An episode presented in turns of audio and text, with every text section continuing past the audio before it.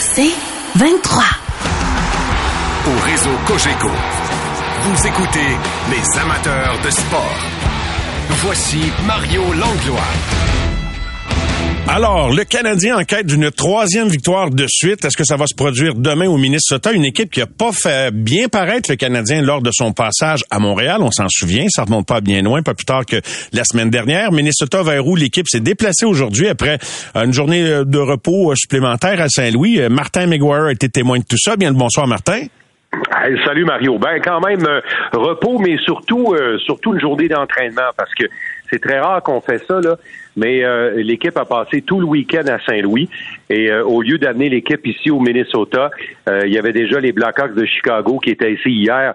Alors on a préféré prendre la journée de dimanche, la pause à Saint-Louis et faire l'entraînement lundi midi à Saint-Louis et ensuite s'envoler vers ici au Minnesota où nous sommes arrivés là, en fin d'après-midi. C'est un vol d'après d'à peine 1h20 entre les deux villes, Marie. Euh, alors, Martin, on se prépare euh, et je sais que l'équipe veut pas se mettre absolument aucune pression, veut pas nécessairement générer d'attente, mais la performance de samedi était pas mal encourageante, meilleure que la précédente, même si ça a été deux victoires. C'est pas le gardien qui l'a volé celle-là. Euh, et on se prépare, j'imagine, dans un bon état d'esprit, même s'il y a des choses plus difficiles à gérer ou à expliquer, Martin? Ouais, ben écoute, je, vais commencer par euh, je vais commencer par Jonathan Drouin. Euh, Jonathan Drouin a fait partie des laissés de côté du dernier match avec Dadonov et, euh, et Rem Pitlick. Pitlick a eu un bon entraînement, soit dit en passant. Dadonov, on va en parler tantôt. Je sais que tu en as glissé mot tout à l'heure, là. Mais Jonathan Drouin est venu parler aux médias et voici ce qu'il nous a dit par rapport à son retrait. J'ai une attitude, je travaille fort, je fais mes choses. Fait que des fois, si on a un groupe avec beaucoup d'attaquants, fait que des soirées, ça va être, euh, ça va être moi. Je peux pas vraiment rien contrôler de ça. C'est vraiment à moi d'être présent dans les pratiques, d'avoir une bonne attitude, puis euh, d'espérer de revenir dans le plus vite possible. Je l'ai vécu ma première année. Euh, j'ai vécu, je pense, 12 matchs ma première année. Fait que je sais c'est quoi. Euh, t'as rien à dire sur ça, puis t'as rien qu'à mettre, comme j'ai dit la, semaine passée, tu mets ta, tête à terre, tu travailles, puis t'as une bonne attitude, puis euh, tu vas revenir dans le line-up à, un moment donné. Ouais, comme recrue, c'est pas vraiment à quoi t'attendre. Euh, c'est pas pourquoi, des fois, t'as de la misère à aller parler au coach, t'as 18 ans, 19 ans, fait que c'est, t'es un peu plus gêné. Maintenant, j'ai une, une, belle relation avec Martin, fait qu'on euh, dirait quand j'ai su le line-up, on a eu une conversation, tu sais, tu sais pourquoi maintenant, puis euh, il y avait vraiment pas vraiment une raison, c'est vraiment un surplus d'attaquants. Alors, euh, certains qui entendraient ça se disent, mais ma foi, est-ce que Jonathan Drouin est résigné? Euh, non, Mario, je pense pas qu'il est résigné, mais euh, Jonathan veut pas faire de vagues. Euh, puis euh, il, s'est fait une phrase, ça ressemble beaucoup à ce qu'il nous a dit la dernière fois quand il avait été laissé de côté. Puis au moins, ben il s'est pas caché. Aujourd'hui, on a demandé à Chantal Maccabé de parler avec Jonathan Drouin et il est venu, euh, il est venu nous parler. On espère juste que Martin lui a donné plus d'explications au-delà d'une rotation dans le personnel attaquant sur son absence. Puis on présume que que oui, là, je peux pas croire qu'il n'y a pas eu plus. Eux autres sont pas obligés de tout euh, éventer ça au grand ben, jour. ça, je respecte ça, mais on n'est pas nono non plus, là, sais, parce qu'il y en a qui sont pas tirés de l'alignement, puis il y en a qui le sont. Fait que c'est pas comme si à mon tour. C'est si t'avais mieux fait, peut-être que tu serais encore dans l'alignement, mais il y a des ben, choses que tu fais pas euh, de la superbe. En, fin de semaine, Mario, là, je j'ai posé la question à Martin Saint-Louis. Je lui ai demandé avant le match de samedi, je lui ai dit, euh, bon, ben, visiblement, Dadonov, Drouin et Petlik avaient déjà été retirés, pas Dadonov, mais Petlik et Drouin de l'alignement. J'ai dit, visiblement, ils t'ont pas forcé la main à les garder là. Puis euh, là, il a dit non, c'est pas ça, c'est la rotation. Je veux dire, Mario, c'est quoi l'affaire derrière ça, là? C'est que Martin Saint-Louis a déjà été joueur, on le sait. Puis Martin Saint-Louis veut pas tirer personne en dessous de l'autobus. C'est correct, ça. Il, sait très bien que de dire que, par exemple, j'en veux plus de Jonathan, il m'en donne pas assez, des trucs comme ça. Martin Saint-Louis a décidé qu'il n'irait pas là. Mais par contre, notre travail à nous autres, c'est de les poser ces questions-là quand même, même si lui, il a pris la décision qu'il n'irait pas là. Peut-être qu'à un moment donné, il va aller là, mais pour l'instant, c'est pas ça. C'est le début de l'année, mm puis je pense qu'il veut pas gaspiller trop de cartouches. Alors, euh, est-ce que est-ce que vous voulez réentendre Bien sûr, ben oui, ben oui, ben oui, parce que tu sais dans le fond ça circule depuis le milieu de l'après-midi, puis tout le monde nous parle de ben. ça depuis le, le, le, point de presse après-midi. Et euh, là, c'est ben toute l'affaire que les gens avaient pas, c'est ton contexte, toi qui étais présent sur place. Fait que là, ce que tu viens de nous donner là, ça met vraiment bien la table pour ce que tu vas nous présenter. Puis on comprend son moment d'impatience. Ça veut pas dire qu'il faut être d'accord avec son impatience, mais on comprend d'où ça vient. Sais quoi, euh, Mario, je pense qu'il s'est trouvé sur la défensive, puis je vais juste ajouter au contexte suivant. Quand on a vu que Dadonov n'était pas sur la glace, puis qu'on nous a dit, ça a pris un certain temps avant qu'on on nous réponde pourquoi il n'était pas sur la glace. Et quand on a dit journée de traitement, il n'y a pas personne qui l'avait vu arriver à l'aréna, mais il était là, il était bien là à l'aréna. Puis l'autre affaire aussi qui a mis un peu de doute sur tout ça, c'est qu'en fin de semaine à Saint-Louis, euh, Dadonov, sa conjointe et ses enfants sont venus le rejoindre. Alors, tu sais, ça, ça a ajouté au contexte d'interrogation. Et vous allez l'entendre dans l'extrait. Martin Saint-Louis est tombé rapidement sur la défensive quand on a demandé, mais ma foi, Dadonov, entre un gars qui fait du surtemps avant le match de samedi, puis aujourd'hui, traitement, qu'est-ce qui est arrivé? Alors écoutez ça. On a une situation quand même assez difficile avec 15 attaquants. Fait que c'est une job encore plus importante, je pense. Euh, fait que c'est quelque chose qu'on gère au jour le jour, puis je suis en communication avec tout le monde. C'est vraiment des traitements thérapeutiques. Oui, c'est ça, ouais, c'est ça qu'on m'a dit. Mais samedi, ce qui était avec des scratchs. Écoute, écoute, là, les boys, OK? Il était pas sur la glace aujourd'hui. Chantal vous l'a dit. Fait qu'arrêtez. Ça va demande. Ah, mais, mais vous l'avez déjà demandé. Juste de savoir s'il y a quoi entre, entre, entre samedi et aujourd'hui. Je sais pas. Il était pas prêt de pratiquer aujourd'hui. Fait qu'on le saura pas, on le saura pas pourquoi non, finalement. Non, puis puis, puis l'autre chose aussi, Mario là, c'est que euh, bon, Dadonov avait probablement de bonnes raisons de rester dans la clinique là, si on lui a donné des traitements. L'autre affaire aussi, Mario là, c'est que il y, y, a une chose que Martin Saint-Louis ne fait pas depuis qu'il est l'entraîneur du Canadien. Lui là, quand vient le temps de prendre le bilan médical avec son soigneur, souvent avec Brian Reinben, qui est le soigneur en chef de l'équipe souvent, il va faire ça après nous avoir parlé. Puis il va demander souvent à Chantal de donner le bulletin médical. Parce que Mario, il haït ça répondre à ces, à ces questions-là. Je vous le dis, là, vraiment, là, euh, quand est-ce qu'Edmondson va revenir? Ben, il est pas prêt. Ben, quand est-ce qu'il va être prêt? Ben, ils vont me le dire quand il va être prêt. Moi, je coach les gars qui me disent qu'ils sont en santé. Ben, le département Alors, des communications devrait apporter des, des ajustements aux communications, dans le fond, parce que ce sont des questions importantes. Puis dans un monde de paris sportifs, ce sont des questions devenues hyper pertinentes aussi. N'en Oui, déplaise à oui. tous ceux qui voudraient qu'aucune question ne soit posée d'ailleurs, parce qu'il y en a, Ouais. évidemment que c'est prévisible, il y en a beaucoup que là, ils vont, vont s'en prendre aux journalistes. Voyons donc, vous n'avez pas le droit de Ouais, poser des questions. Mario, si la Ligue nationale trouve ça si important, le pari sportif, je suis entièrement d'accord avec toi, là, mais s'ils trouvent ça si important, là, le pari sportif, la journée qu'il va avoir de l'argent pour les joueurs et les propriétaires vraiment pour eux là-dedans, là, que ce sera pas une industrie parallèle à la leur, là, ben, tu vas voir que M. Bettman et M. Daly vont imposer ce qu'on a fait pour la NFL, c'est-à-dire ta liste de joueurs, mon ami, à midi. Tu as fait les That's deux it. entraînements, les deux équipes ont pratiqué, dépose ta liste de joueurs, puis that's it, comme tu dis, ça vient de régler le problème. Alors, en attendant, Mario, on n'a pas ce genre de réglementation-là, puis la Ligue nationale, les propriétaires, les directeurs généraux, en fait, les, les propriétaires font ce que les DG leur disent de faire, puis les DG, ils en veulent pas de cette règle-là, ils veulent pas s'attacher les mains avec ça, on verra bien.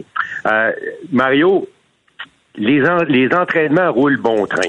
Évidemment, l'équipe gagne, mais au-delà de ça, même au lendemain des défaites, ce qu'on ce qu'on retient de, du début de l'ère Martin Saint-Louis, le début euh, d'une nouvelle saison avec Martin Saint-Louis à la barre de l'équipe, c'est qu'il se perd pas de temps.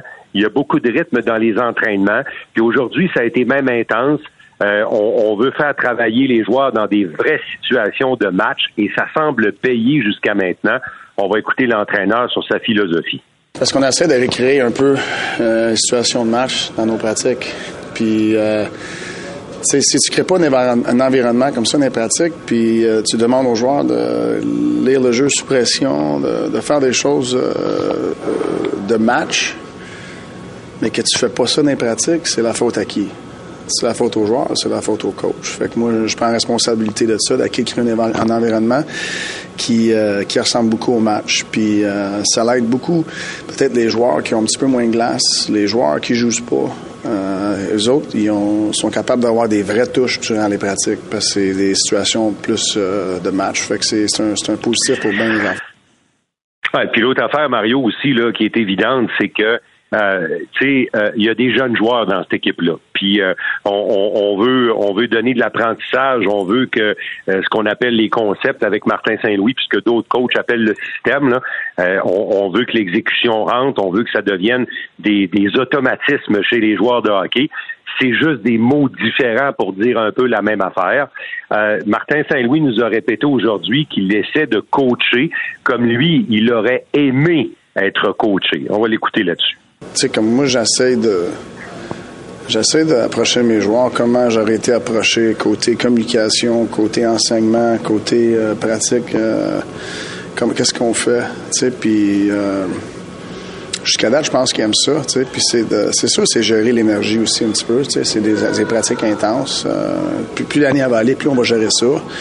Les pratiques vont toujours se ressembler, mais c'est le, le, temps que tu passes sur la glace, tu sais, pour, euh, pour sauver les jambes un peu. Puis, tu vois, l'intensité, juste à créer une, compétition un petit peu, l'intensité, elle monte. Fait que tu n'as pas besoin de les mettre ligne rouge puis aller bande à bande, tu sais, l'intensité là. Alors, euh, tu sais, concrètement, là, c'est que Mario, souvent, euh, Martin va travailler, exemple, à 3 contre 3, là. Il va travailler dans une zone, zone défensive, offensive, appelez-la comme vous voulez, là, mais mhm. à l'intérieur de la ligne bleue, jusque derrière le filet. Puis, il va séparer son équipe en deux, euh, soit avec les trios, les duos. Aujourd'hui, on n'a pas vu ces trios, là. Alors, demandez-moi pas qui va être laissé de côté demain. Pour l'instant, on n'a pas eu d'indication.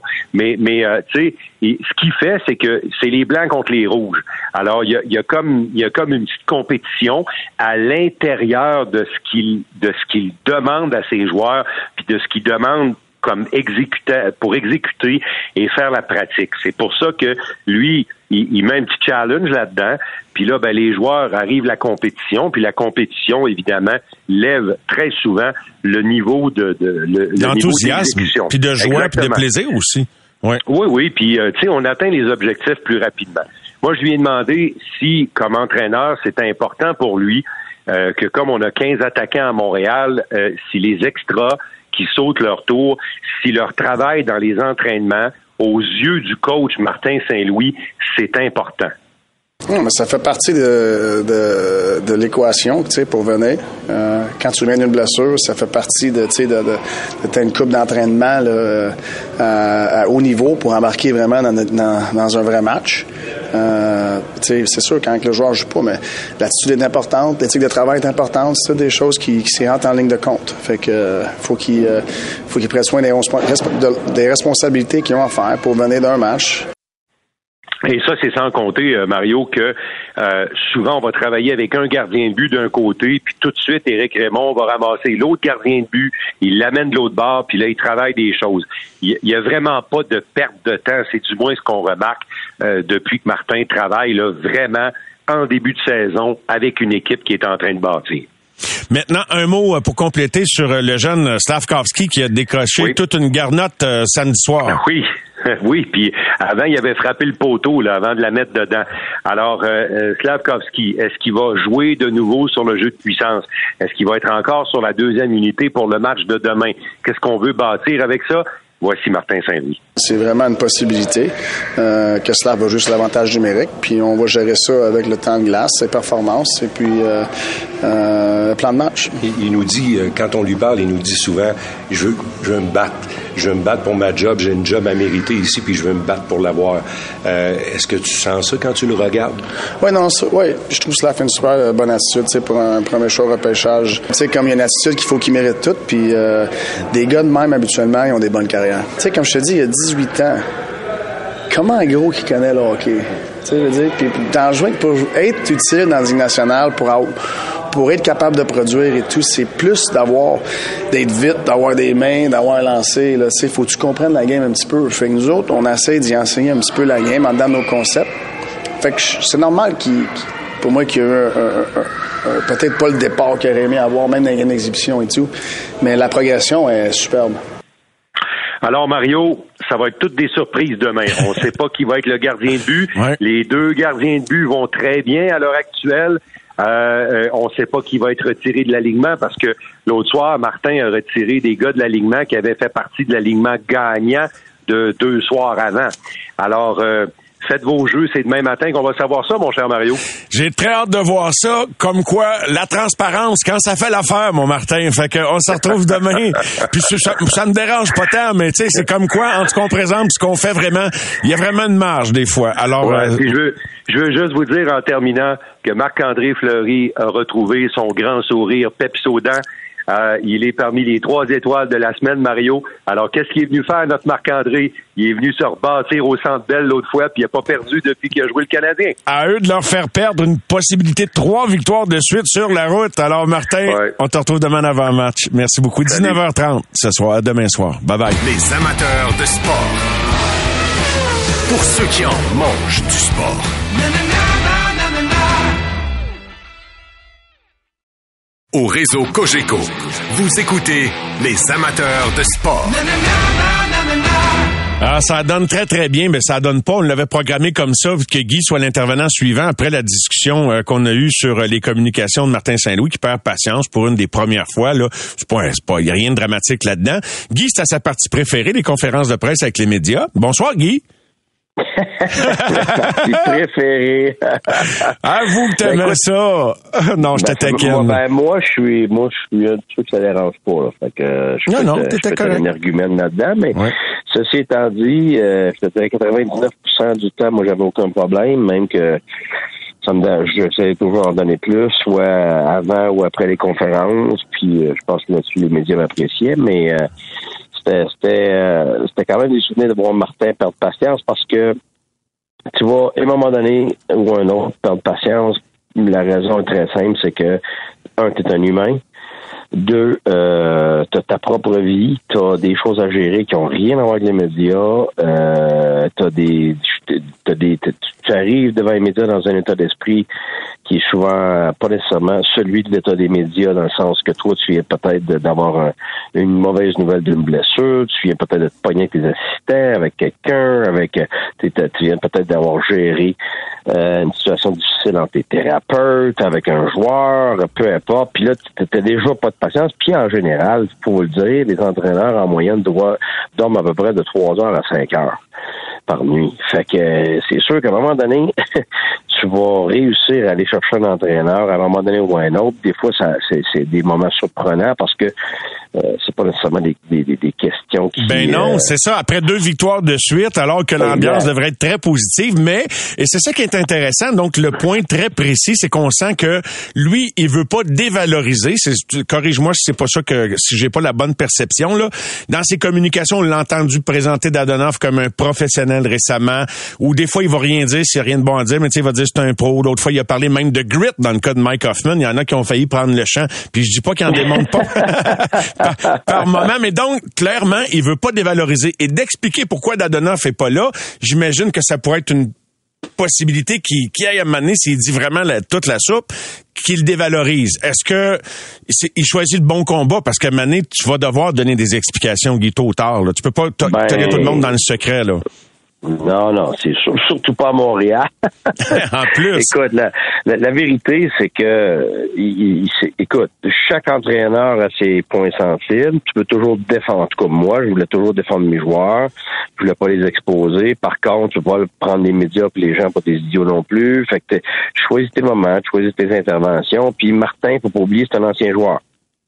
Alors, lui, il va être très sensible à euh, l'attaque des médias par rapport à certains individus. Il va être très sensible à justement euh, le, feeling que les joueurs ont, le sentiment que les joueurs ont. Euh, faut comprendre que lui, ça, ça va aller chercher plus que d'autres choses. Euh, moi, je te dirais, moi, personnellement, tu sais, t'en as toutes sortes de questions. T'as des bonnes, des moins bonnes, t'en as des pas bonnes. le problème est habituellement le même c'est l'acharnement. C'est, c'est une fois que la question a été posée et que tu lui as répondu et qu'on repose la même question, qu'on repose la même question, mmh. ça d'une autre façon, qu'on attend plus tard, qu'on on, réessaye. À un moment donné, l'entraîneur fait garder là. J'ai, je vous ai répondu.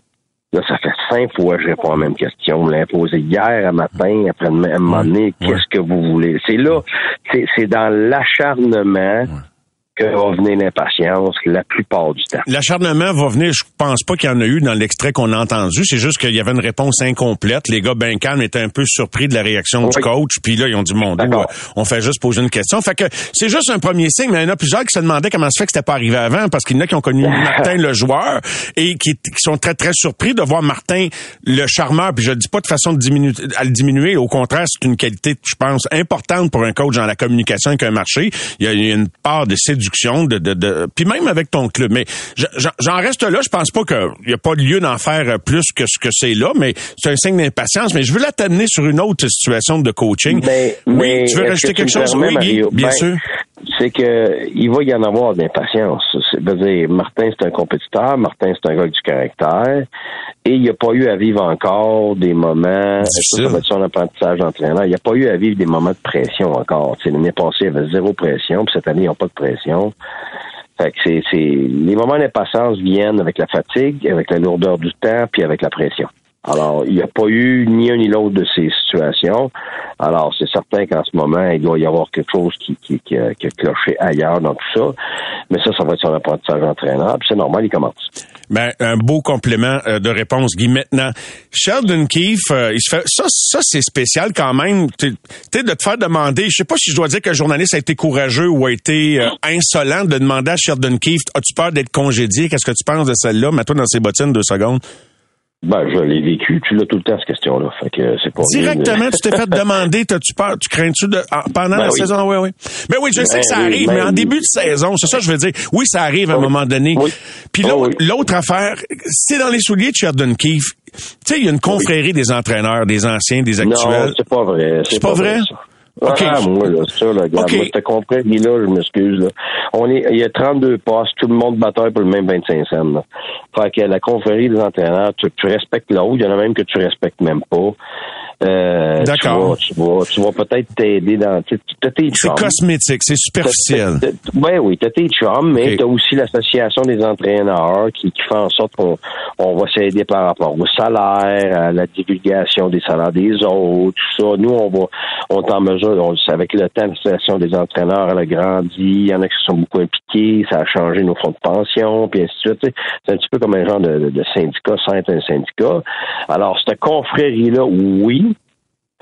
mais mais, mais je te pose la question. Job, euh, je, te pose la question. Pas quand... des vaches avec l'autre entraîneur, mettons. Non, je comprends, Guy. Mais je te pose la question. Comment tu réagis au-delà de la confrérie comme entraîneur, c'était Sheldon Keefe, si t'entends que euh, Barry Trotz, les deux pieds sur le pouf en attendant une prochaine opportunité intéressante, dit qu'il est intrigué. Puis même Bruce Boudreau, avant que son DG le rassure publiquement, t'es un de ces deux clubs-là là, que ça va pas super bien en début de saison. T'entends un autre coach en attente d'une prochaine job dire, je suis très intrigué par euh, les équipes du Original Six. Et euh, oui, je serais intrigué de coacher au Canada. Tu trouverais tout ça déplacé si tu étais dans les bottines de Boudreau ou de Kiev, d'entendre un vétéran entraîneur dire ça pendant que toi, tu es, dans une période tough, difficile. La vérité, là, c'est que ça m'étonnerait grandement que Sheldon Keefe l'a entendu puis le sait, parce que, contrairement à ce que les gens pensent, là, on n'écoute pas les nouvelles. à moins que quelqu'un l'aborde avec ça, quelqu'un proche de lui ou un média, là, regarde, il sait même pas. Ah ouais. la, vérité, là, il y en a plein les bottes de s'occuper de son équipe. Moi, quand j'étais entraîneur, regarde, c'était extrêmement rare que j'étais au courant des, des, des rumeurs. Il fallait vraiment que quelqu'un me, me, mette la puce à l'oreille. Puis moi, tout le monde de mon entourage proche était, était très averti. Je voulais rien savoir. Je veux rien entendre des rumeurs, je veux rien entendre. La seule chose, c'est s'il y a quelque chose de positif par, rapport à mes joueurs, mon équipe, choses comme ça, ça me dérange pas d'entendre, mais n'importe quoi d'autre, là, euh, tout le monde le savait, tout le monde proche de moi, tout le monde, puis même mes gars des médias le savaient. ça m'intéresse pas parce que ça, ça t'aide pas dans ta job tout ce que ça fait, ça, te nuit dans une situation qui est déjà une situation de pression, qui est déjà une situation de l'urgence. Fait qu'il n'y a rien de ça qui va t'aider. C'est juste du négatif, c'est juste quelque chose qui va t'accabler. Fait que tu veux, tu, tu veux pas accéder mm-hmm. à ça. Fait que moi, à moins que quelqu'un l'aborde avec ça, il n'y aura pas à répondre à ça, puis il n'y aura pas à, gérer ça vraiment. Tu sais, l'entraîneur, là, il est sur le champ de bataille. Fait qu'est-ce qu'il se dit, là, à des coulisses, puis ailleurs, puis tout ça, là, ça l'intéresse pas. Il, il, il, À moins que quelqu'un, c'est un masochiste, là, j'en ai connu, mettons, un, peut-être deux dans toute ma carrière. Moi, j'en ai connu qui laissaient rien passer, qui écoutaient tout. Ben, justement, ben, justement, pis ça, ça, pour moi, c'est des masochistes, parce qu'il y a rien de bon, y a, y a, non, mais il y a rien de bon à retirer de ça, là. Je veux dire, si t'écoutes 10 opinions, tu vas avoir 10 opinions différentes, quand ça va pas bien, mais tu vas en avoir sur 10, 9 sur 10 sont négatifs. Fait en quoi est-ce que ça, ça t'aide dans ce que tu as à faire avec tes joueurs, dans ton attitude avec ton gérant, dans ce que tu as à faire par rapport à ta, stratégie, ça t'aide aucunement. Fait que tu t'éloignes de la tâche, tu t'éloignes du moment, tu t'en vas dans le futur, tu te donnes l'anxiété. Alors, pour moi, là, c'est, ça, ça donne absolument rien. Et euh, ben, c'est le fun d'entendre ton opinion là-dessus, toi qui l'as déjà vécu. Puis je termine avec une question. Euh, T'es pas tant surpris que ça parce que tu l'as dit que c'est une meilleure équipe que ce que le monde voulait bien voir, mais dans ce qui est positif, y a-tu un élément qui ou un joueur qui te surprend un peu quand même, Guy, dans ce jeune début de saison? Ben, je suis content que tu le dises, que je l'ai dit depuis le début, que cette équipe-là était meilleure que ce qu'on disait, OK? Parce qu'à l'avant, c'est pas une équipe jeune, c'est une équipe de vieux, c'est avec beaucoup de profondeur, qui est pas nécessairement remplie de, de, de, de, vedettes, mais qui a quand même une belle profondeur avec beaucoup de, de, de gars d'expérience, qui a un bon gardien de but. Puis là, maintenant, avec Montembeau qui joue aussi bien que ça, ben, ils ont un super bon tandem de gardien de but. Mais oui, on n'a pas le choix de dire qu'en l'absence de Matheson, parce que moi, quand j'ai dit que c'était, ça allait être une meilleure équipe que les, qu'on pensait, c'est parce que j'avais en tête que Matheson était dans la Oui, t'as raison. Et, et Edmondson. Alors, avec ces deux absents-là, on n'a pas le choix d'avouer qu'on est surpris. Le gars qui dit qu'il n'est pas surpris, je m'excuse, là, c'était tout un, tout un devin, là, parce que que tu penses que Gouli va faire la job, ça va de soi. Mais que tu penses que Harris et Jekai soient capables de performer autant, je m'excuse. Tu sais, ça en fait trois dans l'alignement, c'est jamais vu. Alors, c'est, c'est tout à l'honneur de ces trois jeunes-là. Est-ce qu'ils vont être capables de maintenir cette cadence-là? Je l'ai dit, la vraie Ligue nationale commence fin novembre, début décembre. Et ça donne bien parce qu'il y a deux gars qui risquent de revenir éventuellement, Edmondson et Madison. Fait que tenir le fort d'ici là. Et euh, excellent euh, point, euh, Guy, que tu soulignes en fin de conversation. Bien content de t'avoir parlé. Puis à un moment donné, tu nous feras ton top 10 de tes, de tes meilleurs moments en conférence de presse. Je suis sûr qu'il y en a des épiques dans quelques dans quelques-unes que tu as tenues. Hey, bonne soirée, mon ami. Bonne soirée, Guy. Ben, merci. Bonsoir à tout le monde. Merci beaucoup. Au réseau Cogeco. Vous écoutez les amateurs de sport. On va peut-être effleurer ou trouver le, moyen d'effleurer le travail euh, des journalistes, mais les gens qui s'indignent là du fait que là, moi, il faudrait que je plante un collègue, puis vous nous manquez de respect en plus dans vos messages, parce que c'est du manque de respect, les noms que, dont vous affublez les, les gens qui font ce travail-là, et le manque de respect que vous avez fait en sorte que j'ai pas envie de vous en donner tant que ça du respect quand vous écrivez comme ça, mais c'est pas grave, on, on, on va rester calme avec tout ça, mais pourquoi moi je m'en prendrais à un journaliste qui pose une question pertinente, à savoir pourquoi Dadonoff il joue pas? C'est quoi qu'il y a d'acharnement là-dedans? Puis quand que le gars répond pas, qui demande donc, parce que là, ça va faire deux matchs, que ça veut dire samedi, il était-tu comme. La question, c'est, il était-tu LT Scratch? Autrement dit, c'est parce qu'il y avait une blessure qui jouait pas finalement ou parce que t'as pris une décision? Il répond toujours pas, il s'impatiente. Il n'y a pas d'acharnement là, là. Il y a juste quelqu'un qui veut pas aller d'une direction à une question, somme toute, j'ai envie de dire mauditement banale. Mauditement banale. Euh, le coach a ses raisons, c'est correct, fatigué, je veux bien, là, mais donc, non. Je, ceci dit, on n'est pas tout le temps en harmonie à 100% avec tout ce que... On parle jamais au nom de la confrérie au grand complet, là. C'est comme dans tout. C'est comme dans chaque corps de métier. Il y en a avec qui on a plus d'affinité que d'autres. Il y en a pour qui on a plus de respect que d'autres sur le, travail fini ou quoi que ce soit. Mais je veux dire, je me lancerai pas à, à, à bûcher sur des gars qui ont posé des questions tout à fait légitime et inoffensive dans un climat où l'équipe devrait bien aller Il va bien avec deux victoires de suite. faut choisir ses batailles aussi quand on, est le coach et qu'on est sur la ligne de feu. Alors, euh, gênez-vous pas de continuer de réagir, même si vous êtes en désaccord avec moi. Benoît Brunet qui est là. Bonsoir, Benoît. Salut, Mario. ça, écoute, c'est un téléroman qu'ouvrir le Canadien. Fait que disons c'est un petit élément de, de, du télé-réalité. Ça, fait partie, ça fait partie du train-train quotidien de l'équipe depuis des lunes. Là, ben oui. C'est normal. Tu sais, Martin, il, ça, il tentait pas de répondre, puis tu sais, lui, il y a une gestion à faire. Parce que, tu sais, je t'écoutais, tu as absolument raison. Moi, je pense que la question est pertinente. Tu veux savoir pourquoi que, tu sais, il est pas habillé samedi, ils, ont, ils, sont pas la glace, euh, sont pas la glace dimanche, puis lundi, il n'est pas là. Euh, qu'est-ce qui est arrivé entre samedi et lundi? Bon, on le sait pas. Fait que, on peut pas le savoir. Martin nous a pas répondu. Faut qu'on sait pas encore s'il était blessé ou c'était vraiment parce qu'il voulait pas l'avoir dans l'alignement. Moi, je pense qu'il voulait pas l'avoir dans l'alignement. Est-ce qu'il y avait une blessure? Tu sais, il y a, il y a eu une rencontre avec Ken Hughes après le match, ça a été vu euh, dans les corridors. On l'a vu sur euh, des, des choses de caméra. Fait que c'est ça. Ça fait partie du, ça fait partie du métier. Ça fait partie d'être dans un marché comme Montréal. Ça doit pas être ça doit pas être trop rose à Toronto, là, de ce temps-ci. Là, il revient. Ben, c'est ça, tu sais, fait que, il y a des situations pas mal pires, puis, tu sais, Martin, juste avant, Mario, là, il avait dit, pas facile de, de gérer 15 attaquants. C'est vrai que pour un entraîneur, c'est pas facile de gérer 15 attaquants, parce que, là, il y a des décisions à prendre. Slavkovski est prêt, qu'est-ce que tu fais avec? Ben, je le remets dans l'alignement, faut que j'en sorte un. Euh, tu sors Petlik, oh, c'est facile de sortir. Pezzetta, pas joué un match pas joué un match dans les huit premiers. Hey, lui, là, c'est soit je le renvoie jouer des matchs dans l'américaine euh, fin de conditionnement, ou je donne un match parce qu'il mérite de travailler dans les entraînements, puis il m'a prouvé que l'an passé, il était de jouer dans la ligue. Bang. Mais tu sors qui? Tu sors les gars qui sont pas importants à ta formation. Mais puis je vais faire attention quand je dis ça parce que Petlik, il joue pas durant un hockey depuis le début de l'année, mais je pense que la première fois qu'on l'a sorti pour trois matchs consécutifs, je pense que ça l'a shaké. Puis c'est normal. Que, tu sais, quand tu te fais sortir, tu te dis, hey, je vois pas si mal que ça, puis là, je me fais sortir pour trois matchs consécutifs pour laisser des gars dans l'alignement qui donnent absolument rien aux Canadiens parce que ils ont une réputation, ils ont des contrats, il y a une gestion entre le DG, le coach, puis, euh, tu sais, c'est, ça la réalité, là. Tu sais, Ken Hughes, quand il parle à Martin Saint-Louis, ça fait peut-être bien longtemps que lui, dit, hey, moi, le Drouin, puis euh, Dadonov, j'aimerais ça les sortir. Ouais, mais garde les dons un peu dans l'alignement, voir si t'es pas à les relancer. Donne-leur don une autre petite chance. Ouais, mais il me donne pas grand-chose.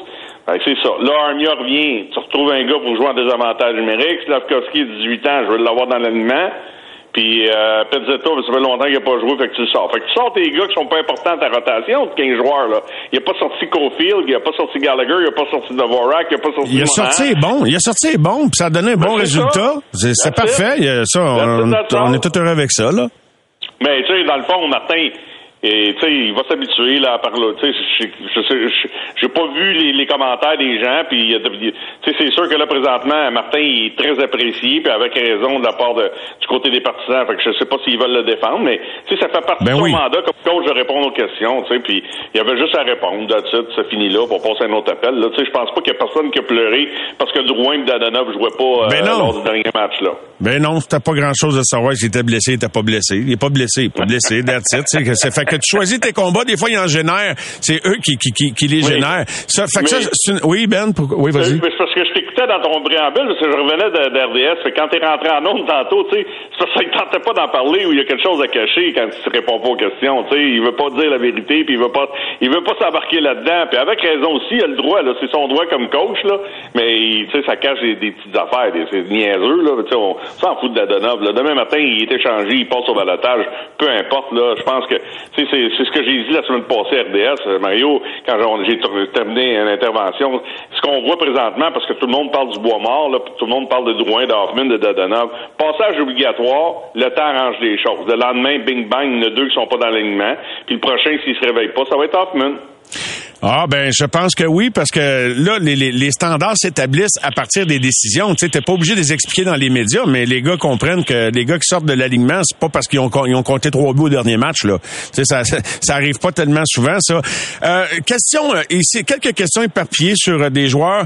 Slavkowski pas beaucoup de minutes mais j'ai aimé pas mal chacune de ses présences. C'est sûr que le but ajoute à la perception qu'on avait de son match, mais euh, il a gagné beaucoup de ses batailles pour aller chercher la rondelle. Euh, c'est encore jeune, mais en as-tu assez vu, genre, pour te dire que ce gars-là, c'est- c'est c'est à Montréal, son affaire, que ça se passe euh, pour la suite des Ouais. choses? Pour le moment. Moi, je, vais- je, vais- je, je- je te dis pour le moment, parce qu'on ne sait pas ce qui va se passer dans les prochaines semaines, dans les prochains mois. Mais là, présentement, comme Suzuki qui a commencé sur le quatrième trio à droite quand Claude Julien est arrivé avec l'équipe, il est en qualité avec l'équipe. Comme j'ai vu Joe Thornton avec Pat Burns jouer sur un quatrième trio, puis quand le match s'est serré, il jouait un peu moins, puis quand le match était ouvert, parce que les Bruins, dans ce temps-là, n'avaient pas de très bonne équipe, ils jouaient plus. C'est la même chose avec Slavkovski. Tu sais, le fait que tu sortes d'Adonov du Rouen, ça lui donne l'opportunité d'être où? Ça te donne l'opportunité d'être à la deuxième vague. Fait que, en avantage numérique, il va aller chercher peut-être un peu plus de secondes, un peu plus de minutes. Puis tout ça va faire en sorte que s'il est capable de produire un avantage numérique, puis il joue un match comme il a joué, même si c'était pas beaucoup, contre Saint-Louis, à gagner des bagarres, à être impliqué, à, à- à nous démontrer qu'il appartient à la Ligue nationale, c'est juste bon pour sa confiance. C'est juste bon que sa confiance. Tu sais, Martin donne la corde à des gars, ils se pendent, on les sort. Le repos, il a fait du là, bien même, je pense, Bern, parce que veut, veut pas, là, tu sais, les recrues, là, ils ont, ils, ont, ils ont le repêchage, ils ont un gros été d'entraînement, ils ont le tournoi des recrues, ils ont le tour- tu sais, écoute, euh, ça s'arrête pas. Je suis sûr que le repos, il a fait du bien, même s'il y avait un petit bobo à régler. Ben oui, puis tu veux pas le briser.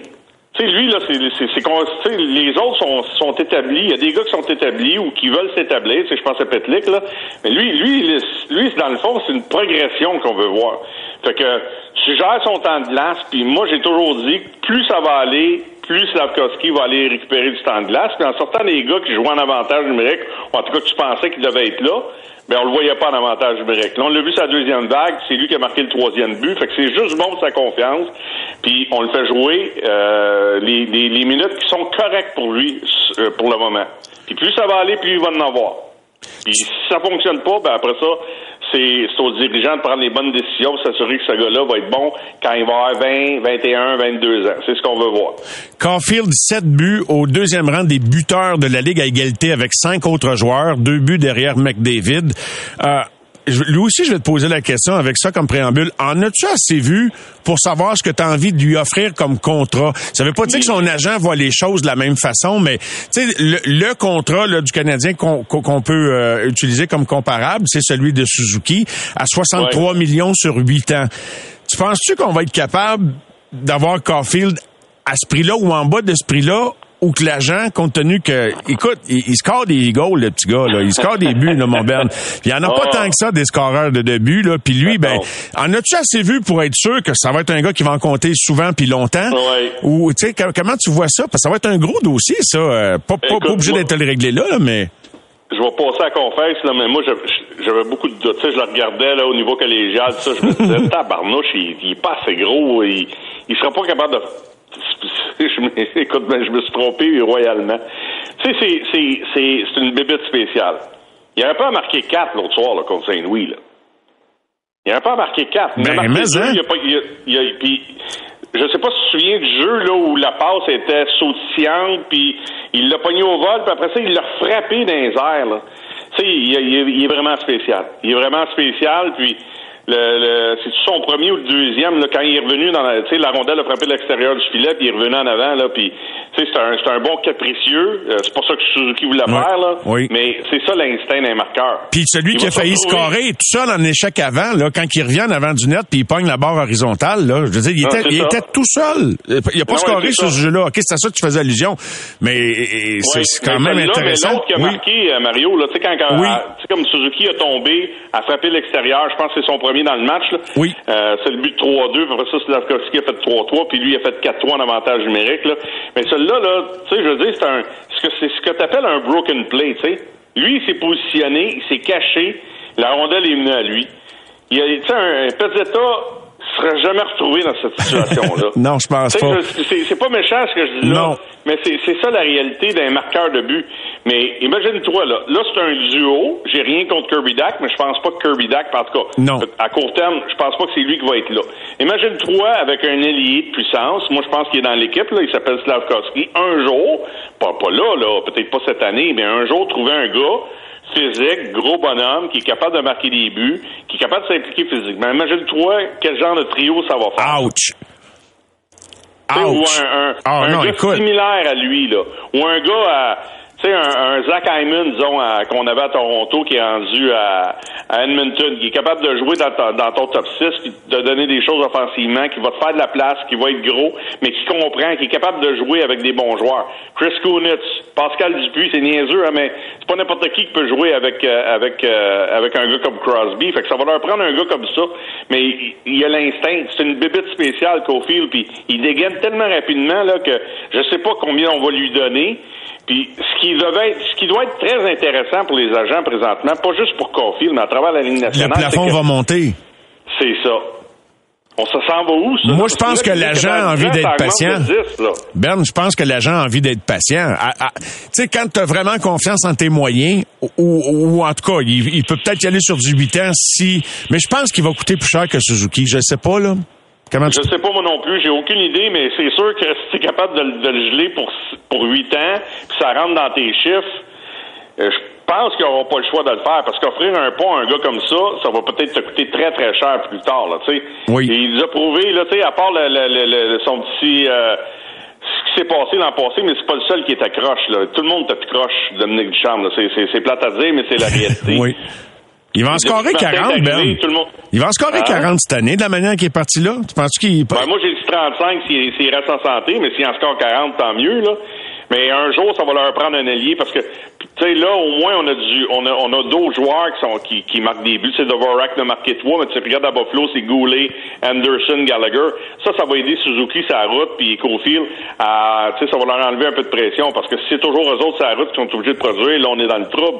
Mais, tu sais, puis l'autre chose que j'ai aimé de Cofield, c'est fait brasser un peu en première période, là. Oui. Il y a eu des mises en échec, puis, tu sais, il a continué à jouer. Puis c'est la première fois que je pense qu'il récoltait autant de points sur la route. Fait que ça aussi, c'est positif parce que, tu c'est une chose d'être bon à maison, mais quand tu es capable d'être bon sur la route, là, ça en donne beaucoup à ton club aussi parce que là, tu es performant partout. Tu fais partie des meilleurs. Tu sais, c'est pas des McDavid, là. Euh, ce qui peut devenir Ovechkin, j'en ai aucune idée. Ovechkin, c'est un train, là. Mais il va, il- mais lui, il marque d'une autre façon. C'est, un gars qui est, en tout cas, son instinct, pour moi, c'est ce qui, ce qui est le plus fort dans, euh, il est capable de passer, euh, il est capable de, de, de se positionner, il est capable d'anticiper où ce que la rondelle va, comme son premier but l'autre jour, là, tu sais, je veux dire, il s'est placé là, bang, il est tombé là, bang, c'est fini, être dedans. Ah non, c'est incroyable. Honnêtement, là, ça fait longtemps que j'ai pas vu un gars de même, surtout dans l'uniforme du Canadien. Ben, et euh, je te laisse en, te citant Daniel Brière la semaine passée, ou euh, il y a peut-être neuf jours, qui, selon lui, là, qui nous disait que Caulfield est pour lui un meilleur marqueur que DeBrincat, qui a eu deux saisons de 41 buts. Alors, l'avenir nous le dira, mais ce qu'on voit, là, écoute, depuis depuis l'an passé à mi-saison, puis le match pré-saison, puis là, il, saute pas grand, il saute pas son tour souvent quand c'est le temps de la mettre dedans. Ben, un gros merci. Je te souhaite une bonne fin de soirée. Si est meilleur que The Brinkat, ça va coûter cher en temps. Attache ta tuque. Salut, le prix, le prix de la bière, faut que tu te bord de descendre. Salut, Ben. Salut, Bye. prochaine. Les amateurs de sport. Pour ceux qui en mangent du sport. Au réseau Cogeco, vous écoutez les amateurs de sport. Troisième triomphe consécutif pour Félix Auger Aliassime. Cette fois-là, sa victoire s'est déroulée dans un tournoi intérieur en Suisse. Il est en attente de son premier match au Master de Paris, en attendant euh, l'identité de son adversaire, match qui aura lieu mercredi. Entre-temps, un privilège pour nous de s'entretenir avec celui qui est devenu son agent, qui a délaissé même sa pratique du droit dans laquelle il œuvrait depuis quelques décennies pour se consacrer entièrement à la gestion de la carrière de Félix. Et j'ai nommé Bernard Duchesneau, Monsieur Duchesneau qui est avec nous au bout du fil. Bonsoir Bernard, comment allez-vous? Bonsoir, ça va très bien, Mario. Toi également? Oui, ça va très très bien. Euh, quel, quel est le, le- le sentiment de l'équipe OG Aliassim là au lendemain d'une troisième victoire de suite? C'est la trifecta. Oui. Ben, on est, euh, on est hyper content. Euh, vraiment, dans les trois dernières semaines, on dirait que Félix a. En fait, le potentiel de Félix, il n'y a personne qui, qui en a douté, mais dans les trois dernières semaines, euh, la façon dont il l'exploite, la confiance qu'il a, la, la- tout est clair, euh, tout est tout est en place en ce moment. Puis euh, je dirais que de, de, si on part de Florence à Anvers à Basel, il a joué de mieux en mieux, plus que le, malgré la fatigue. Euh, à Anvers, euh, il jouait déjà très très bien, mais à Basel la semaine dernière, ça a été littéralement euh, des matchs presque parfaits euh, qu'il a livrés, donc contre Kekmanovic entre autres, contre Alcaraz, des matchs euh, d'une qualité euh, qui, qui, qui frôle la perfection. Est-ce que la victoire contre Alcaraz est la plus satisfaisante considérant le rang qu'il occupe au classement mondial de l'ATP Euh, oui, sa- sans doute battre le numéro un mondial et quoi qu'il l'avait battu déjà à, à Madrid euh, Oui. un mois auparavant, mais euh, j'ai- de la misère. Je- pour, pour être franc, la, la plus satisfaisante, c'est la dernière tout le temps parce que premièrement, Olga Rune est euh, un excellent jeune joueur, même âge qu'Alcaraz et euh, euh, sur cette surface-là, euh, il, il- a un coup droit exceptionnel, il sert bien, il est, euh, il est relâché. C'était un très gros challenge. Puis la, jouer des finales, c'est toujours aussi. euh, il y a toujours un peu plus de tension. Donc moi, je dirais euh, dans, ce tournoi-là, celle qui est la plus satisfaisante, c'est celle qui finit par le, le trophée au bout des bras. Donc euh, celle contre une. Puis ça a été un match difficile, plus compliqué aussi. que contre Alcaraz, il y avait la fatigue aussi qui commençait, on, on sentait qu'il s'installait Oui. un petit peu plus du côté de Félix a joué beaucoup. Puis Arun, euh, ben, ouais, Arun, c'est un jeune, il n'y avait rien à perdre, puis euh, il frappe très fort, puis euh, ça, ça prenait du beaucoup de sang-froid pour en, venir à bout. Il a sauvé des, des balles de, de, de prix qu'il n'a pas eu à faire contre Alcaraz, donc celle-là, elle est spéciale pour moi. Ouais. La vague euh, extrêmement positive que Félix vit, est-ce qu'on pourrait dire, je pense que c'est la suite logique des choses, de sa progression? En même temps, dans une progression, des fois, il y a, des paliers, il y a des, il y a des, déclics qui se produisent. La garde rapprochée de Félix, euh, dont tu fais partie, Bernard, est-ce que vous avez observé, est-ce qu'il y a eu un déclic au cours des dernières semaines qui a provoqué tout ça? Ou un s'enchaîne tout simplement naturellement dans l'autre? Au tennis, c'est assez magique. C'est il y a les choses à un moment donné, euh, comme, comme, tu, l'expliquais, il va y avoir des plateaux, mais à un moment donné, y a, ce qu'on appelle euh, en, anglais un breakthrough. il y a des tout se met en place au, moment où c'est très difficile de mettre le doigt. Il, y a du excellent travail qui était par les coachs là. Euh, il y a puis Félix après le US Open, il était excessivement sérieux à, à se remettre au travail mais c'est difficile de mettre le doigt. Il y a eu des belles performances en Cup que je pense qui ont, qui ont, qui ont aidé la confiance de Félix, évidemment, en Lever Cup. Mais c'est très difficile de mettre le doigt sur une seule chose parce que c'est l'accumulation de beaucoup de, de, de, travail de la part de Félix, des coachs et, euh, et du sérieux à tous les jours. C'est aussi simple que ça. Ça se bâtit jour après jour. C'est ce type de performance-là. Puis à un moment donné, tout arrive au même moment tout devient clair. Puis euh, c'est souvent comme ça que ça arrive au tennis. Il y a, des moments magiques comme ça qui, qui sont des tournants dans, la carrière. C'est arrivé à, à, plein d'autres joueurs euh, avant, puis c'est arrivé à certains autres, à certains, certains autres étapes de la carrière de Félix. Mais là, c'est c'est un plateau qui a passé clairement dans, les, dans, les, dernières semaines, d'un plateau d'être beaucoup plus constant, d'être euh, euh, beaucoup plus incisif euh, dans, dans, la façon dont il joue. Donc, c'est, tout ça, c'est super positif. Mais on n'avait pas de doute que ça allait, que ça, allait arriver parce qu'il faisait les bonnes choses. Puis, on est très content pour lui. En quelle année tu es devenu l'agent de, Félix Bernard par curiosité? Et euh, c'est quand même tout un pari de carrière parce que oui, bien que les pronostics étaient tous positifs, il n'y a jamais de garantie dans le sport. Une blessure peut, mettre fin à des choses, peut mettre fin à une aventure, peut, diminuer les, forces ou les capacités de quelqu'un. Euh, mais là, ben vous êtes mm-hmm. euh, Félix est, au sommet évidemment du tennis, mais c'était c'était pas un, un, mince pari que de dire je vais devenir l'agent ou le gérant de Félix ou d'un joueur de tennis prometteur. Ouais, ben, on a fait ça de façon graduelle après le US Open Junior, donc 2016. Euh, moi, j'ai commencé à, être dans l'environnement de Félix, à, aider le plus plus qu'autre chose, à essayer de structurer les choses, mais je garde, je continuais à travailler. Là, c'était pas un, emploi à plein temps pour moi. C'était pas c'était pas non plus nécessairement l'idée d'en faire une carrière. Est arrivé un moment euh, où euh, il, y a, il, y a, eu des, performances qui l'ont amené dans, le top 20 ou tout près du top 20. à partir de ce moment-là, ça, devenait euh, ça devenait beaucoup plus demandant. C'était très difficile de garder de garder. En fait, ça devenait impossible de garder mon, mon emploi tel que tel qu'existait à l'époque et, de, me consacrer à Félix, sachant qu'il avait besoin de plus en plus de temps de ma part. Donc, euh, mais est-ce que ça a été difficile? Pas du tout. Euh, j'ai pas douté une seule fois de, de, de, que c'était la bonne décision. J'y ai cru. J'ai jamais, jamais pensé que ça arriverait pas, pour être franc. Puis, euh, puis, ça, c'est important aussi. Tu sais, je pense qu'il n'y a personne dans l'entourage de Félix qui a, qui a jamais eu le doute. Et un athlète, euh, ça, ça, ça n'est fin s'il y a quelqu'un dans son entourage qui a des doutes, il va, il va le savoir rapidement, mais dans, dans l'environnement, que ce soit les parents, que ce soit la, la, le coach, les physios, les, tout le monde a cette même euh, ce, même euh, ressenti, puis tout le monde est, a toujours été hyper positif. On était, on, on pouvait pas dire quand, mais on était tous certains que ça allait arriver. Il y a des offres de collaboration commerciale, des offres de commandite, de partenariat pour Félix depuis son tout jeune âge. Là. Quand, quand tu es entré dans le portrait, il y, en avait déjà. Mais j'étais curieux de savoir, parce que je pense que euh, l'équipe de Félix, dont toi, Bernard Duchesneau, vous favorisez euh, le, long terme.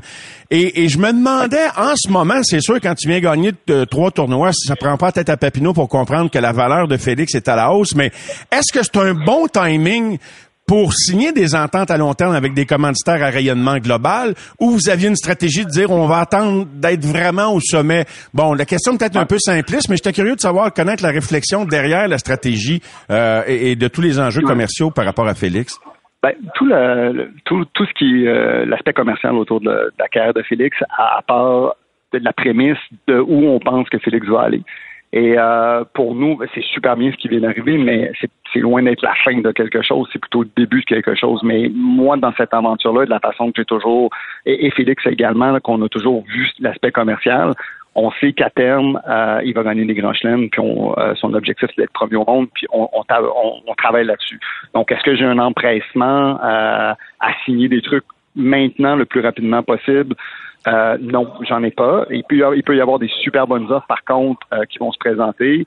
On est très patient. On veut ajouter les, partenaires à, un rythme qui va lui permettre de toujours se concentrer sur sa carrière d'abord et trouver aussi des partenaires qui viennent compléter ce qu'on fait, ce, qu'on, ce que Félix est, euh, les valeurs qu'il, euh, veut transmettre. Euh, et, ça, c'est plus important que tout avant même l'argent. On, s'associera jamais à des à des marques ou à des à des compagnies qui pour lesquelles il y a, il a pas de sens ou, qui vont commercialiser des produits qui qui, ont que, Félix ne consomme pas ou où ils vont épouser des valeurs qui sont contre celles de Félix. pour nous, il y, a, une très grande cohérence quand on prend un partenaire.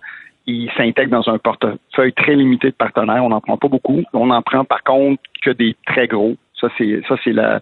Euh, on, on, prend très peu de partenariats locaux, puis c'est pas parce qu'on veut pas. C'est que le sport, c'est un, le tennis, c'est un sport international avec une visibilité internationale. on a toujours positionné Félix comme étant un athlète qui allait être la, euh, une, une des, euh, un des visages les plus euh, euh, les, les, plus visibles du, du tennis. Donc, c'est certain qu'on cherche des partenaires qui ont besoin d'une visibilité à l'international, malgré qu'il y a des super belles offres au niveau local, mais on, on, est conscient que qu'on est ici une fois, on est au Canada une fois une fois par année seulement, donc euh, c'est pas non plus euh, le type de partenariat qui est si facile pour un joueur de tennis. C'est mieux d'aller vers des, des, de grandes sociétés multinationales, mais qui ont le, qui épousent les valeurs de Félix. ça c'est non négociable. Est-ce qu'il y a déjà une entreprise qui peut se vanter, puis elle aurait du mérite, je trouve, de dire qu'il a cru à, la vision de toute l'équipe de Félix, c'est-à-dire que c'est un gars qui va gagner des grands chelems. Est-ce qu'il y a déjà une entreprise qui accepte cette vision-là et a déjà été prête à, si, tu me passes l'expression, à payer le prix associé à un statut d'un gagnant d'un grand chelem, ah. ou, il faut, il faut attendre de l'avoir gagné pour que qu'une entreprise je suis prêt à sauter? Non, euh, je peux vous dire que tous les partenaires qu'on a, il euh, n'y a pas un partenaire euh, qu'on a qui est pas complètement avec nous sur la vision et sur euh, le fait que Félix va gagner un grand chelem et qui va être numéro au monde. Il y en a pas Avec le prix qui va avec? avec le prix qui va avec. Je, je vais être très honnête là-dessus. Oui, avec le prix qui va avec, parce que parce que nous, on y croit, puis on n'accepterait pas, il n'y a pas personne dans l'équipe qui ne croit pas à ça. Euh, Félix le premier, mais il n'y a pas un partenaire. Je peux puis ça a commencé avec, avec Nike en, en 2016, mais maintenant c'est Adidas. Il n'y a jamais un partenaire qui s'est associé à Félix avec autre chose en tête que Félix allait devenir numéro un puis gagner des grands chelems. Ça, pour moi, j'ai jamais eu de, discussion autre avec euh, qui que ce soit. En ce moment, est-ce que les, les, les offres pleuvent plus que d'habitude ou c'est c'est juste comme normal, comme c'est le cas depuis que Félix a, atteint une finale d'un Grand Chelem, par exemple? C'est difficile de le quantifier en ce moment. C'est sûr que ce qui arrive, il y a énormément de visibilité en ce moment. Félix, euh, sur le tour à l'heure actuelle, c'est le, joueur de l'heure. Il, y a, il y a 13, 13 euh, victoires consécutives, trois titres en, trois semaines. C'est sûr que les gens en parlent, je ne le cacherai pas, mais en même temps, le type de partenariat qu'on va chercher, c'est pas des petits partenariats, c'est pas des choses qui, euh, qui se font sur 24 heures. Donc, euh, c'est pas vrai qu'après la finale de balle hier, euh, j'avais cinq multinationales qui m'avaient laissé un message dans ma boîte vocale. Ça fonctionne pas comme ça. Moi, j'ai déjà de toute façon beaucoup de discussions avec des, des, des, sociétés ou des marques avec lesquelles je pense qu'on a des compatibilités. Ça, ça aide des discussions avancées. mais en même temps, il n'y a aucune presse, mais c'est pas des choses qui arrivent qu'on n'en veut pas non plus beaucoup des partenariats. On n'a pas le temps avec Félix euh, de, se consacrer à, à dire qu'on va avoir 20 partenaires. Avec Félix, lui les prend à cœur ces partenariats-là. Il veut vraiment devenir un, bon ambassadeur pour les gens avec, avec qui il travaille. Donc, on essaie de les intégrer au compte-goutte, si on veut, mais toujours avec des euh, avec, avec le temps de bien faire les choses, si on veut, puis toujours avec des valeurs communes aussi. Donc, donc quand on, on amène un nouveau partenaire, on veut qu'il s'intègre avec le, le bouquet de partenaires qu'on a, euh, puis ensuite, c'est beaucoup plus facile de, de, de travailler parce qu'on sait que tous nos partenaires ont les mêmes valeurs, ont les mêmes objectifs que nous. Euh, donc, quand on fait quelque chose avec un partenaire, ça rayonne bien sur les autres. Donc, il y a une certaine synergie qu'on veut bâtir dans le portefeuille de partenaires, mais ça implique qu'on prend notre temps, puis on y va, euh, on y va un à la fois, puis euh, sans, sans, sans, urgence. Il est là pour 15 ans, donc on n'est pas, on n'est pas sur le bouton, sur le bouton de tout signer demain matin. Là. D'accord. Il y a des amateurs de sport qui étaient surpris de voir à quel point il y avait maintenant un gros entourage autour d'une équipe de hockey lors du match d'ouverture officiel au Centre Bell. Il y avait tellement de gens sur le banc, les gens étaient surpris. Et euh, en même temps, s'ils voyaient l'entourage qu'il y a autour d'un athlète d'élite dans un sport individuel, je pense que il serait aussi surpris. J'étais curieux de savoir l'équipe Félix Auger-Aliassime, quand il remercie son équipe, c'est combien de monde ça? Ah, c'est euh, ben c'est combien de monde? Euh, ça commence par la famille. L'équipe c'est euh, ouais ça commence par la famille. ensuite bon il y a, y a deux coachs que vous connaissez Frédéric Fontan et Tony Nadal. ensuite il y a deux physios qui travaillent avec lui Bernard Nivet puis Andrés Vial. Il y a Nicolas Perrotte qui est préparateur physique qui travaille avec lui. Donc au niveau euh, équipe tennistique, je viens de vous les nommer. Il y a moi qui, euh, euh, est son agent, puis j'ai mon équipe, j'ai deux personnes qui travaillent avec moi, une pour une personne aux réseaux sociaux, puis une personne qui s'occupe plus des, relations médias. ensuite, ben, il y a tous les partenaires que pour nous, on considère aussi qui font partie de l'équipe euh, que ce soit la compagnie qui fournit les raquettes, euh, la, personne qui s'occupe de, de, de, de, faire le cordage sur les raquettes de Félix. Euh, c'est que les, équipementiers comme Adidas dans notre cas. Donc, c'est très large quand on parle d'équipe pour Félix. C'est à la base, c'est sûr que c'est l'équipe sportive, mais quand on rayonne autour, ben, il y a évidemment la famille qui arrive euh, qui arrive euh, très très rapidement, puis euh, ensuite les partenaires avec qui qui ont fait confiance à Félix depuis le début, puis qui l'aident à qui le supportent dans son projet depuis le début, comme Babola, c'est un, bon exemple depuis que depuis que Félix a joué au tennis, qui joue avec une raquette Babola, ça, ça fait presque partie de la famille de Félix, Babola. Babola en conversation avec Bernard Duchesneau, agent de Félix Auger-Aliassime. C'est quoi, comme agent, le plus grand défi euh, pour toi, Bernard, à ce stade-ci de la carrière de Félix, là, alors qu'il est euh, le joueur de l'heure et qu'on le voit continuer de progresser? Là? Ben, je pense qu'il faut rester euh, faut rester calme dans tout ça. il y a eu des périodes plus difficiles, il y a des meilleures périodes, on en traverse une bonne, mais je pense qu'il faut pas être trop faut faut pas être trop euh, excité quand ça va bien, euh, mais faut pas puis faut pas non plus paniquer quand quand quand, il y a des mauvais quand quand il y a des mauvaises périodes parce que c'est difficile le tennis. C'est euh, c'est c'est de trouver une balance puis d'essayer de, de, avec le, le, reste de l'équipe d'essayer de trouver c'est un travail constant de toujours de trouver le meilleur équilibre dans la dans la cédule, dans les obligations avec les partenaires, dans le temps de repos, dans dans la, la, la, le, le, temps passé avec la famille, dans dans tout ça, je pense que c'est de trouver l'équilibre. C'est une ligne très, très mince. On ne veut pas surcharger euh, Félix. En même temps, faut qu'il faut qu'il joue assez. Il faut qu'on communique super bien en équipe pour euh, être aussi solide que lui. Puis pense que le, le, seul secret pour être numéro un au tennis, il faut que dans ton équipe, tout le monde soit numéro un à sa position puis travaille ensemble. C'est aussi simple que ça, mais c'est, pas différent, je pense.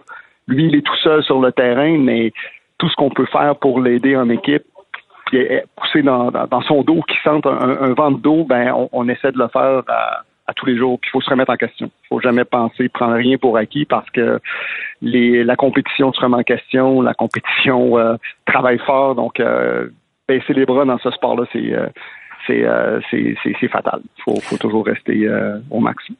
En, terminant sur euh, l'aspect de l'équipe, j'aimerais ça compléter avec une autre question. J'ai eu un entretien il y a peut-être euh, un an avec le papa de, Félix, Sam Aliassim, un entretien fascinant où euh, j'ai pu apprendre beaucoup sur la philosophie qui animait M. Aliassim par rapport ben, à, la supervision qu'il a assurée de, son fils, mais par rapport au besoin à un moment donné de le laisser aller de, ses propres ailes.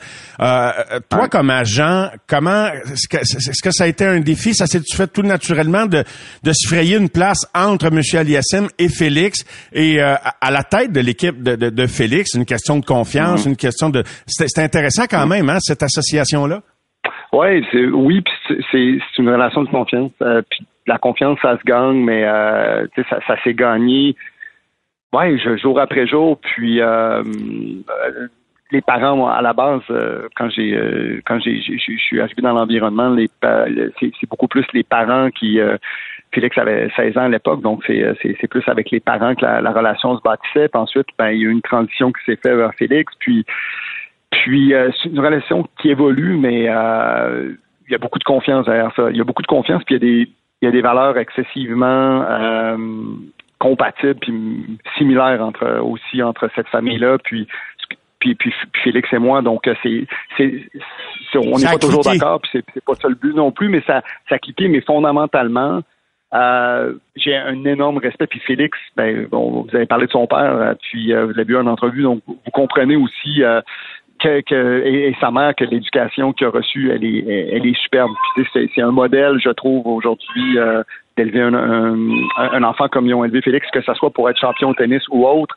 avant tout, je pense que ces parents-là ont voulu faire un, un, champion dans la vie avec leur enfant, beaucoup plus qu'un champion de tennis. Puis je pense que les, c'est ce qui m'a attiré le plus, puis c'est là où, j'ai l'impression que je me sens le plus euh, attiré par ce projet-là, c'est que la réalité, c'est que beaucoup de parents cherchent à, faire euh, faire un champion de tennis, un champion de un champion de mais c'est pas c'est pas nécessairement en frappant plus de coups droits, plus de revers qu'on y arrive, c'est en donnant une bonne fondation, des, bases solides à, un athlète avant même de lui faire pratiquer un sport qu'on finit par y arriver, puis c'est pas nécessairement en cherchant à y arriver qu'on y arrive non plus. En faisant juste des bonnes choses, en, allant dans des bonnes directions, comme Félix a, fait, comme ses parents l'ont encouragé à faire, ben, les bonnes choses arrivent. Ah, c'est vraiment très intéressant. Une petite dernière, est-ce qu'on va voir Félix éventuellement, là, je parle euh, au, Canada, est-ce qu'il vient faire un petit tournage à un moment donné, une petite présence peut-être au Centre Bell où le public pourra le saluer? Est-ce qu'on peut voir ça à l'horizon d'ici la fin de 2022, début 2023? Euh, ça serait ça serait vraiment un, de ses plus grands souhaits, mais 2022 impossible. Euh, L'horaire est trop chargé. Où, ça devient un peu possible, mais je veux pas faire de promesses, c'est autour de Indian Wells Miami parce qu'au moins il est en Amérique du Nord. Okay. certain qui euh, on l'avait déjà fait à l'époque. Euh, Monsieur Monson nous avait invité. Euh, avait invité Félix au Centre Bell. C'est certain qu'on a une chance de faire un truc comme ça. Félix est il, il, suit tout ce qui se passe au Québec. Euh, c'est un vrai, un vrai Québécois fier de l'être. Puis euh, dès qu'on a une occasion, on la prend. Puis euh, s'il y a de quoi, ça, mais ça risque d'aller probablement à, mars l'an prochain. Mais dès qu'on a une occasion, on, vient faire un tour avec Félix. En tout cas, moi, j'y retourne souvent, mais lui va, va venir saluer ses fans. Puis juste que je peux passer le message pour lui. Il, remercie tout le monde parce qu'il reçoit plein de messages. Puis il est conscient de, de, tout support qu'il reçoit du Québec, puis euh, il en est très fier. C'est formidable et, euh, ils sont nombreux à avoir bien hâte, dont je suis, à, lui faire une belle démonstration d'encouragement et d'amour. Merci beaucoup Bernard Duchesneau. Bonne continuité avec Félix. Euh, c'était pas mal intéressant d'avoir cette conversation-là. Bonne suite des choses Bernard. Au plaisir. Merci Mario. Merci beaucoup. Bernard Duchesneau, l'agent de Félix Auger-Aliassime qui était avec nous en entrevue. Les amateurs de sport.